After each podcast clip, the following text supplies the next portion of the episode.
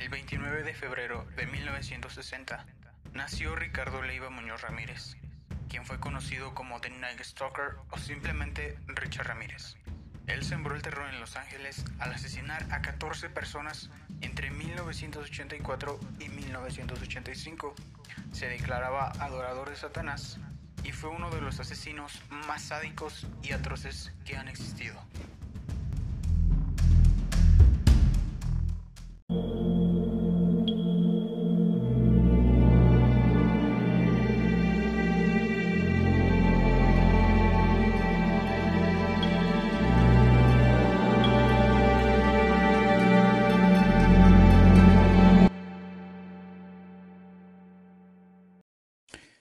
Noches. Muchas gracias por seguir escuchando Emblematic. Gracias por seguir apoyándome.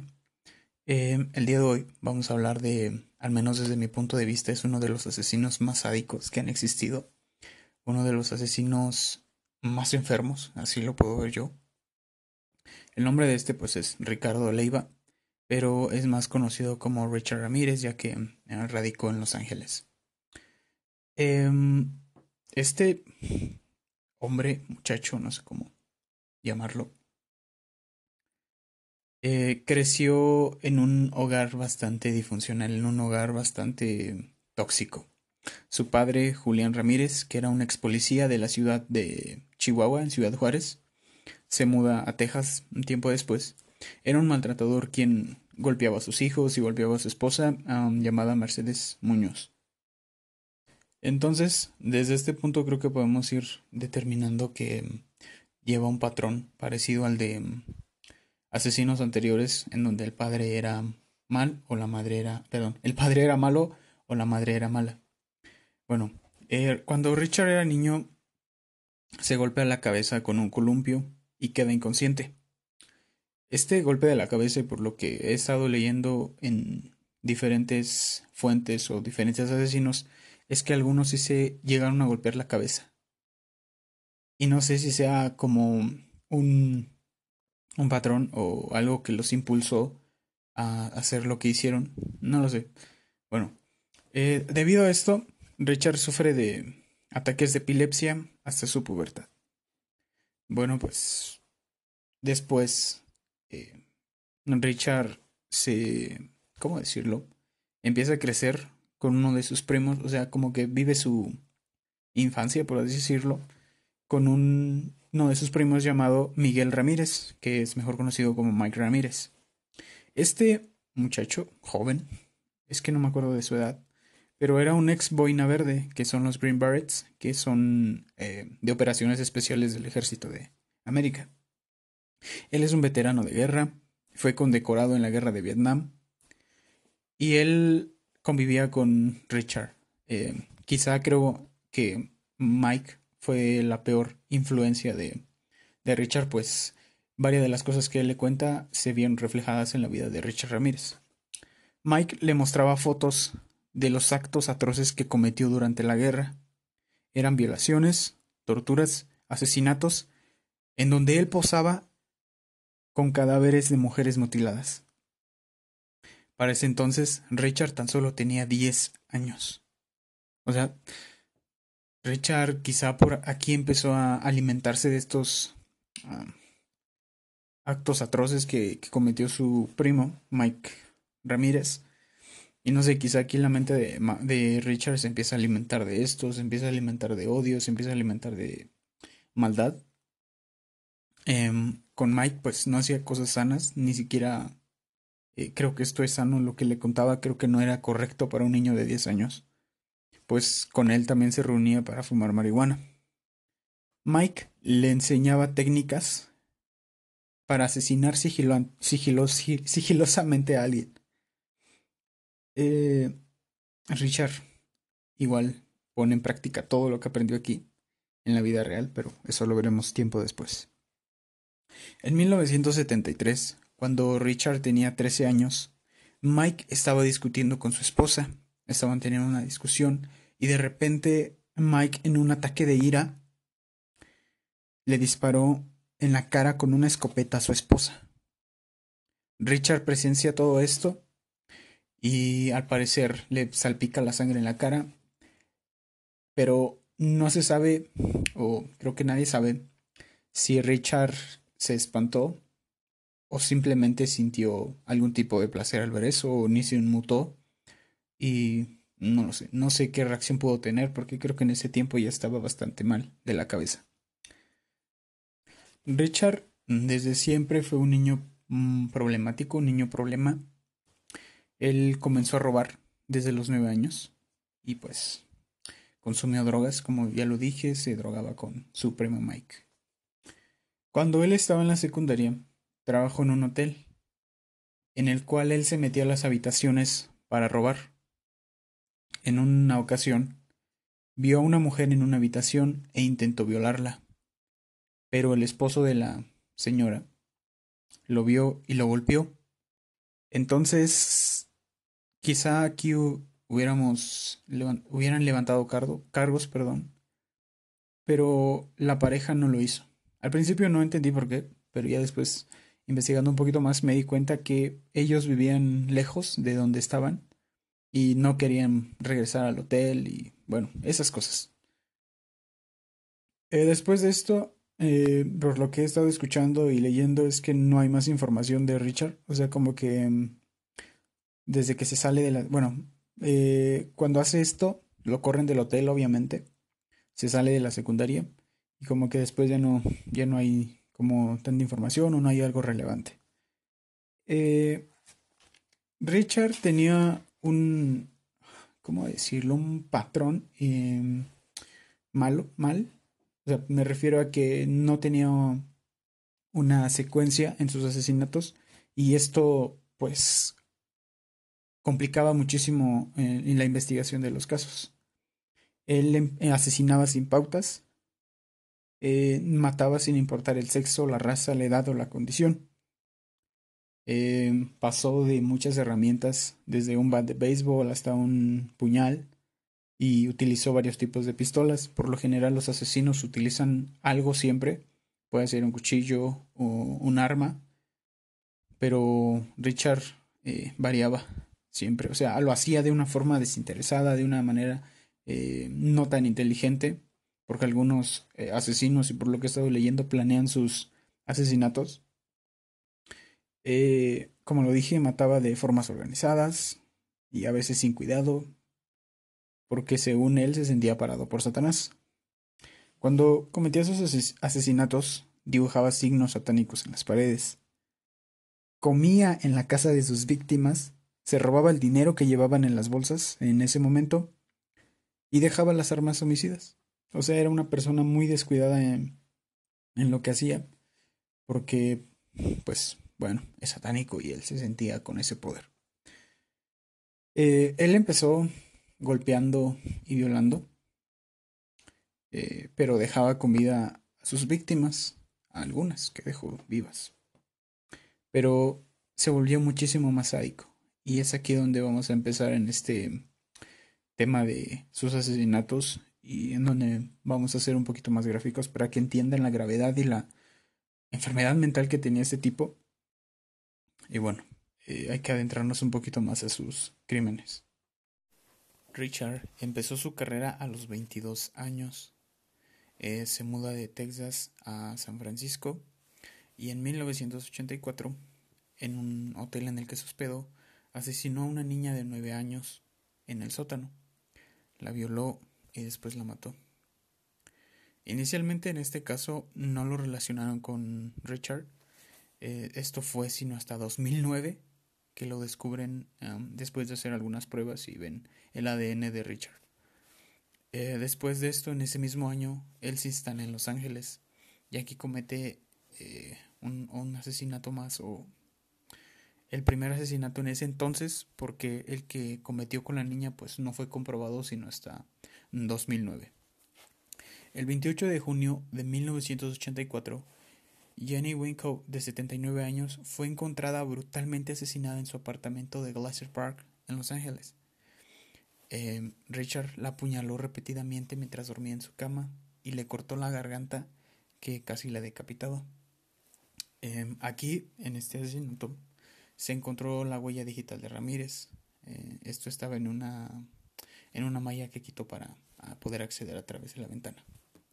El 17 de marzo de 1985, Ramírez atacó a María Fernández de 22 años afuera de, su casa. Esto fue en Rosmed, en California. Le disparó en la cara con una pistola calibre 22.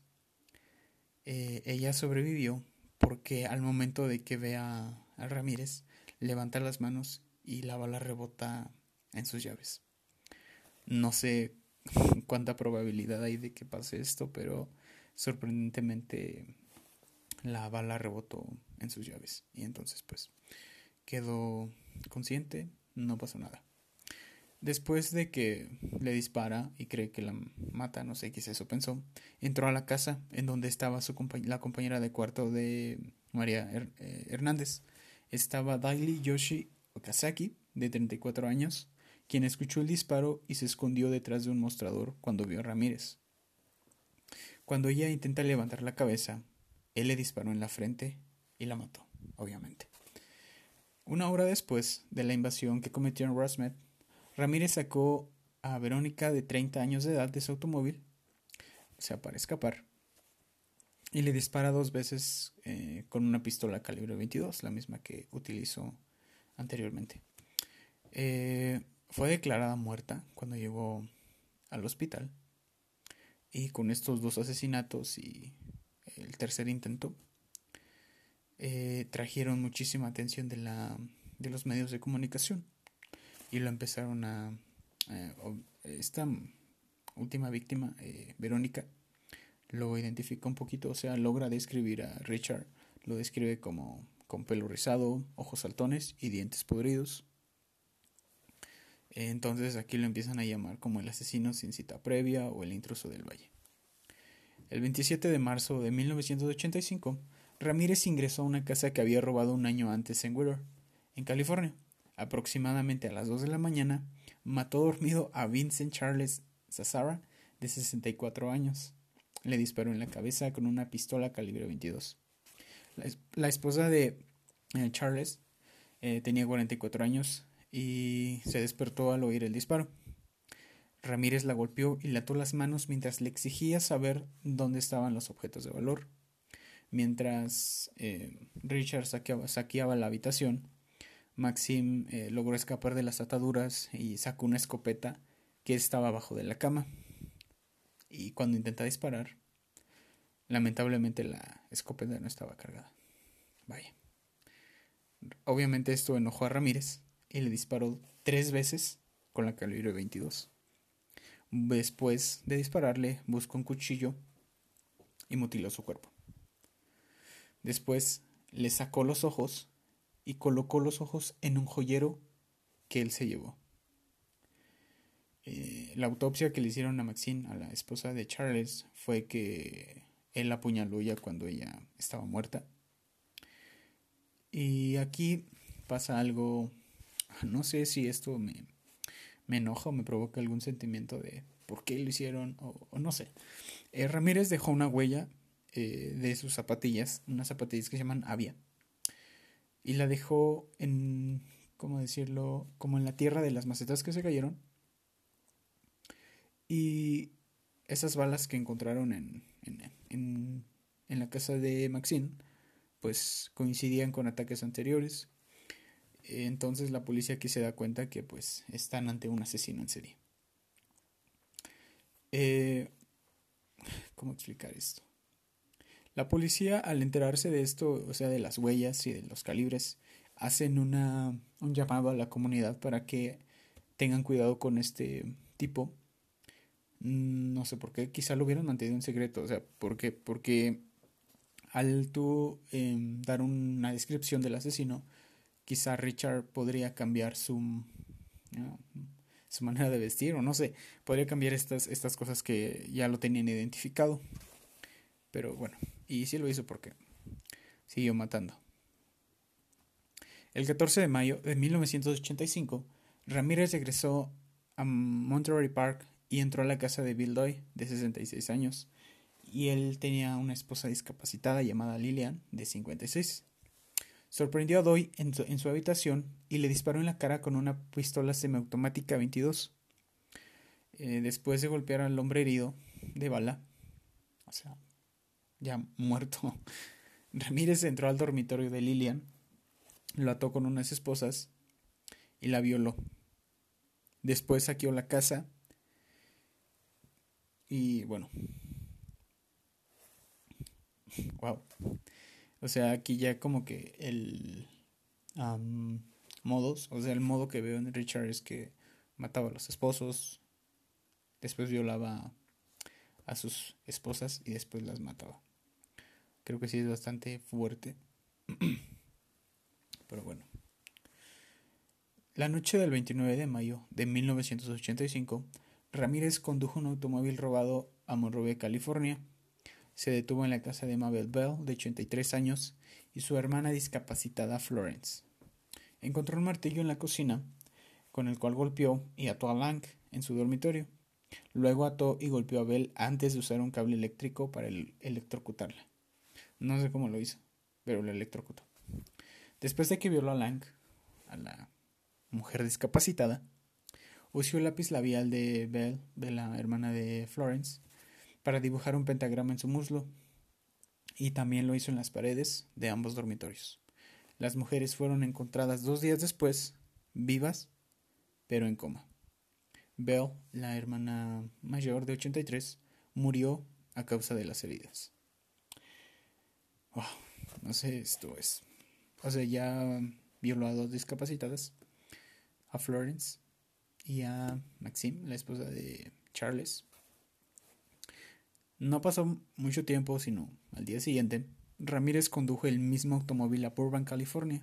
Esto está un poquito arriba del este de Los Ángeles. Y se colocó, bueno, fue a la casa de Carol Kyle, de 42 años, y la ató. Y también ató a su hijo de 11 años. Saqueó la casa, volvió a robar. Soltó a Kyle para indicarle dónde estaban los objetos de valor de la familia Luego la violó repetidamente.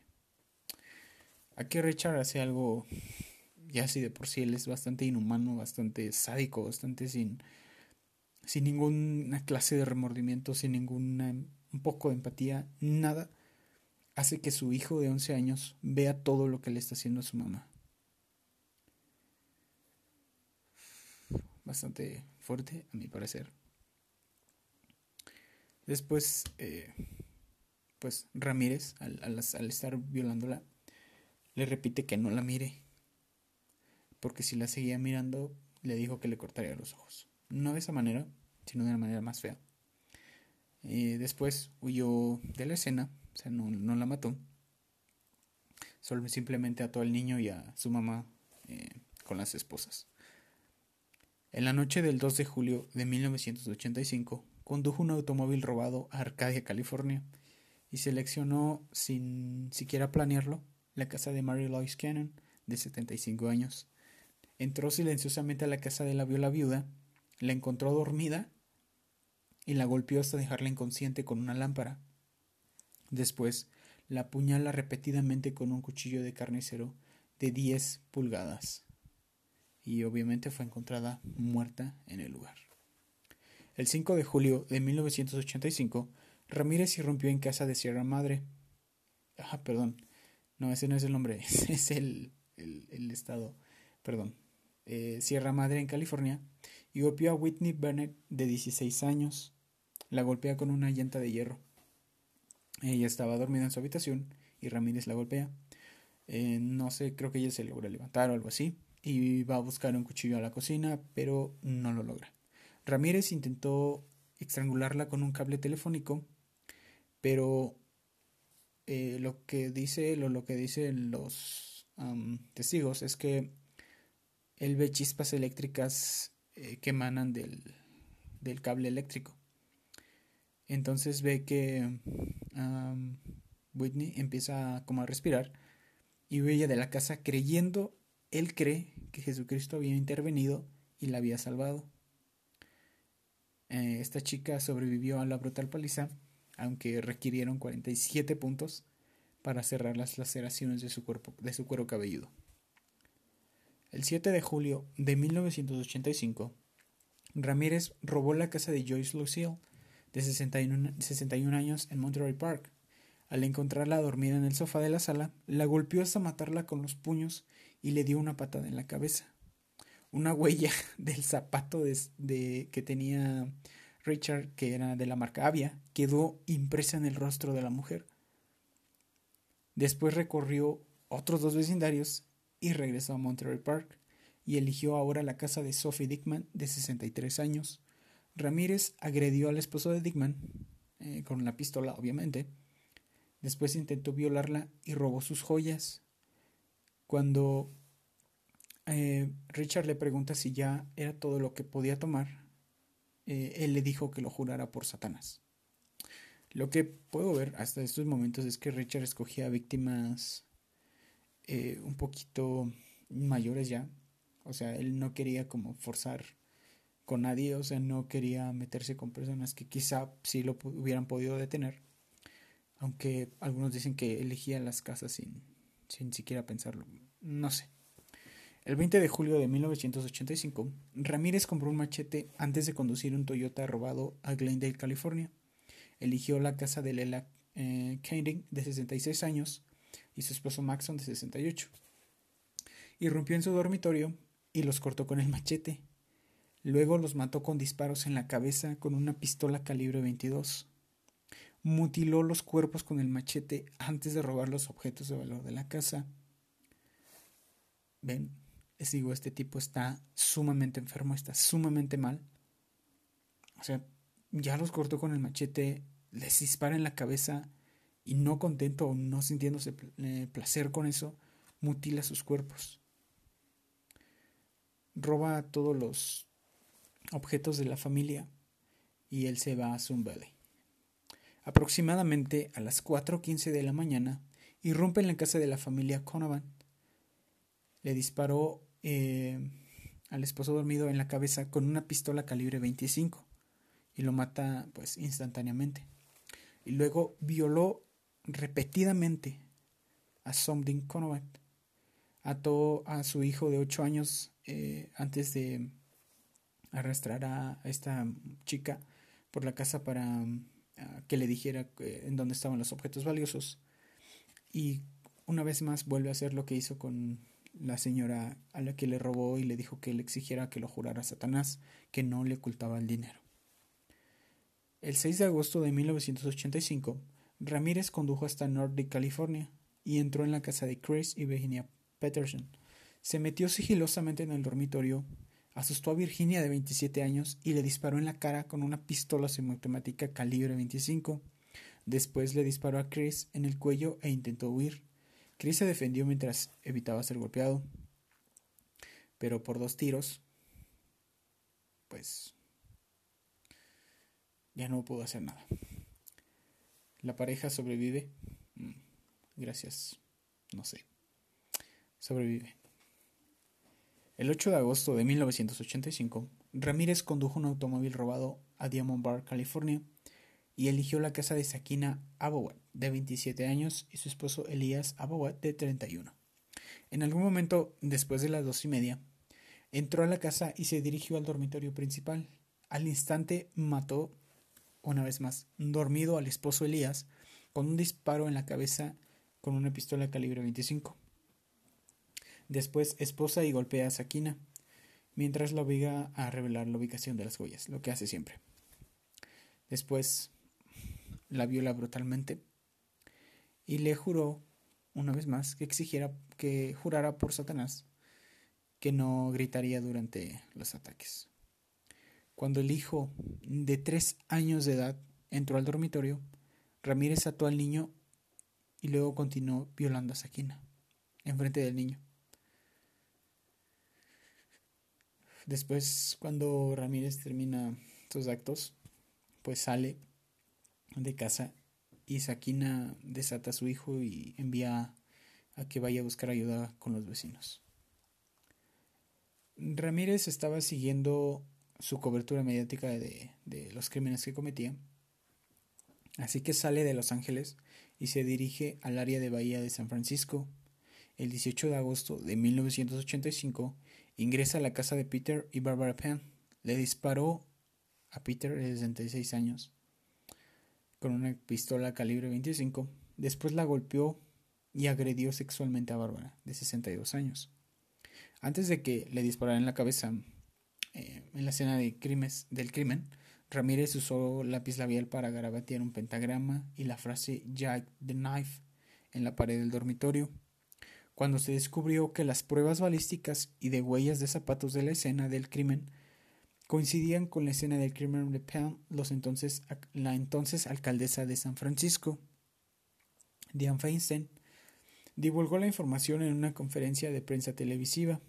Esta filtración enfureció a los detectives en el caso, ya que sabían que el asesino estaría siguiendo la cobertura de los medios, lo que le dio la oportunidad de destruir evidencia forense crucial.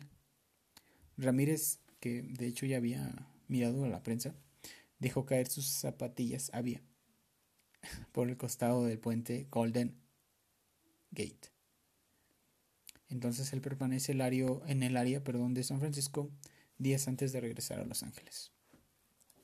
El 24 de agosto de 1985, Ramírez viajó 76 millas al sur de Los Ángeles en un Toyota naranja robado hasta Misión Viejo. Esa noche llegó a la casa de James Romero Jr., quien acababa de regresar de unas vacaciones familiares en la playa de Rosarito, en México. El hijo de Romero, James Romero III, de 13 años, estaba despierto y escuchó los pasos de Ramírez afuera de la casa. Ese niño es un héroe. Pensando que había un merodeador, James fue a despertar a sus padres y Ramírez huyó en la escena. James corrió hacia afuera y notó el color, la marca y el estilo del automóvil. Al darse cuenta de este automóvil, el que él desde un principio identificó como sospechoso, anotó las placas. Romero se comunicó con la policía, eh, dándole la información de las placas. Y bueno, después de este encuentro que tiene en la casa de los Romero, Ramírez irrumpió en la casa de Bill Carnes, de 30 años, y a su prometida eh, Inés Erickson, de 29. Entró por una puerta trasera. Ramírez entró en el dormitorio de la pareja y despertó a Carnes cuando amartilló su pistola calibre 25. Le disparó tres veces en la cabeza y después fue con Erickson. Eh, y Ramírez, pues, la ve y le dice que él era The Night Stalker, el acechador nocturno. Te escucha más chido en español, ¿no? Acechador nocturno. La obligó a jurar que amaba a Satanás, mientras él golpeaba con los puños y la atacaba con la ataba, perdón, con corbatas del armario. Después de que robó lo que pudo encontrar, Ramírez arrastró a Erickson a otra habitación para violarla. Luego exigió dinero en efectivo y más joyas y le hizo jurar por Satanás, lo que hacía siempre, que no había más. Antes de salir de la casa, Ramírez le dijo a la chica, diles que el Night Stalker estaba aquí. O estuvo aquí. Erickson se desata y fue a la casa de un vecino para buscar ayuda. Eh, los cirujanos pues sí logran quitarle las balas de la cabeza y bueno, sobrevivió a sus heridas. Erickson, eh, la chica, da una descripción detallada del agresor. Em, obtienen el, el, molde de una huella de Ramírez en la casa de los Romero. Eh, esta chica logra, eh, ¿cómo se dice? Identificar el, el coche de, en el cual se trasladaba Richard. Y gracias a el chico, es niño de 13 años, a Romero III, eh, él dio el número de la placa, como ya se lo habéis dicho. Entonces, vaya, aquí pues ya tienen como un informe policial más detallado. Entonces, pues ya empiezan como a tomar eh, medidas, o sea, ya es como algo más Em, certero, por así decirlo. Entonces la ciudad de Los Ángeles se llenó de carteles con el rostro de Richard con el título Merodeador, Merodeador Nocturno. Eh, él estaba fuera de la ciudad. Y bueno, al regresar, porque regresó, lo primero que ve al bajar es periódicos locales con su rostro. No sé cómo te sentirías tú si eres un asesino y decides regresar a la ciudad donde ya te están buscando. Eh, y ves tu rostro, es como rayos. ¿Por qué regresé? Después Richard entra en pánico e intentó, sin éxito, robar tres vehículos. Entonces la gente decide unirse o deciden como unir fuerzas y tratan de linchar a Richard Ramírez. Lo golpean con una barra de hierro en la cabeza y gracias a la policía pues fue salvado. Así pues detuvieron a Richard Ramírez después de prácticamente dos años de terror. Lo acusaron de 14 asesinatos, 5 intentos de asesinato, 9 violaciones, entre las cuales 3 fueron menores, 2 secuestros, porque este tipo lo que hacía, secuestraba niños para abandonarlos a cientos de kilómetros, solo por el placer de hacerlos sufrir. Cometió 4 actos de sodomía, 2 felaciones forzadas, 5 robos y 14 allanamientos de morada. A pesar de estos datos, se estima que actuó en muchas más ocasiones, dado como les dije, su manera de operar no era fácilmente identificable y él nunca colaboró con la policía dando datos de sus crímenes.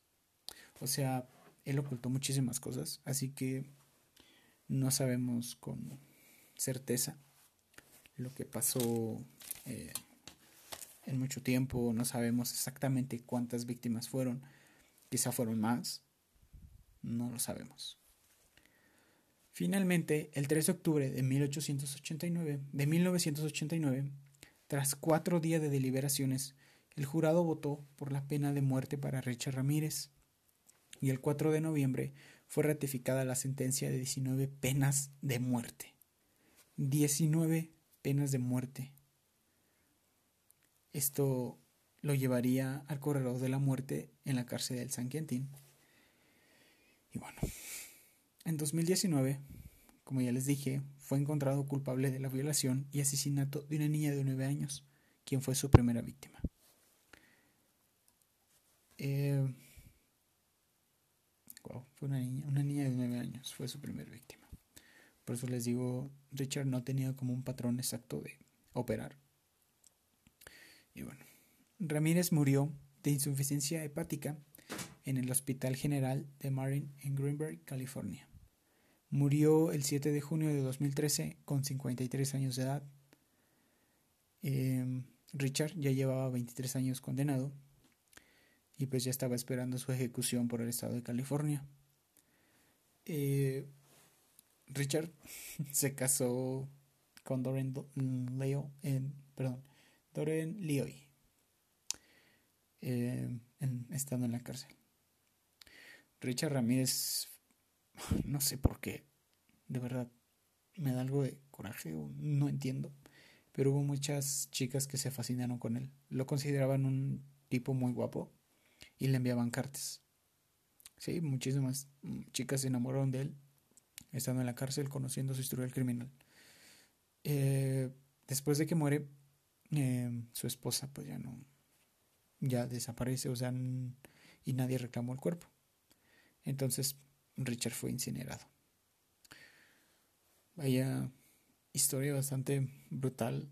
Y me incomodó un poquito em, buscar información de él y de sus actos. Mm, no entiendo por qué alguien lo veneraría y está en la cárcel, porque sí tuvo muchísimas admiradoras. Y bueno, esto fue la vida, la vida tan brutal que llevó Richard Ramírez, el The Night Stalker o el merodeador nocturno. Eh, no sé qué más opinar de este tipo, la verdad. No, no encuentro motivos para quizá entenderlo. Mm, no lo sé. Quizá creo que algo que puedo notar es que su primo Mike Salazar, quien le muestra los asesinatos y las violaciones que cometió, quizá hicieron un eco en su cabeza y esto lo hace actuar de esa manera porque lo que él hacía, pues siempre, siempre lo que hacía era violar. Como ya se dieron cuenta, no siempre mataba, pero siempre violaba y mataba a los esposos. no medía consecuencias, ni siquiera tenía empatía por los niños. Como les digo, los secuestraba, los dejaba lejos, nada más por puro placer. Hacía que viera cómo violaba a sus madres y bueno, creo que este ha sido el asesino, asesino hasta ahora más sádico que hemos visto. Bueno, y eso fue todo. Gracias por seguir escuchando Emblematic. Espero que puedan compartir este podcast con algún amigo o alguien que conozca que le interese en este tipo de cosas. Es bastante intrigante e interesante esto. Eh, después ya subiremos otro episodio. Ya tengo a, otro asesino que ya estoy investigando. Obviamente no para detenerlo porque ya está muerto. Y creo que ese es el único que me da satisfacción de ver cómo terminó. No de lo que hizo, pero sí de cómo termina. Eh, hice una encuesta en Instagram en donde pregunté sobre quién querían, de quién quería que hablara y pues estaban súper parejos. Eh, Ted Bundy y Richard Ramirez. Es que encontré una similitud entre ellos porque ambos fueron como... Eh, ¿Cómo decirlo? Como que las chicas se enamoraron de él porque eran... Bueno, Richard porque decían que según era guapo y Ted porque era una persona muy simpática. Entonces, el próximo episodio vamos a hablar de Ted Bundy que fue un asesino de mujeres, exactamente. Y bueno, es una historia también bastante interesante. Muy, muy interesante. De hecho, hay una película, pero bueno, ya después estaremos platicando de eso. Y bueno, pues esto sería todo. Gracias por acompañarme en un episodio más. Espero que me sigan eh, siguiendo en los próximos episodios. Y buenas noches.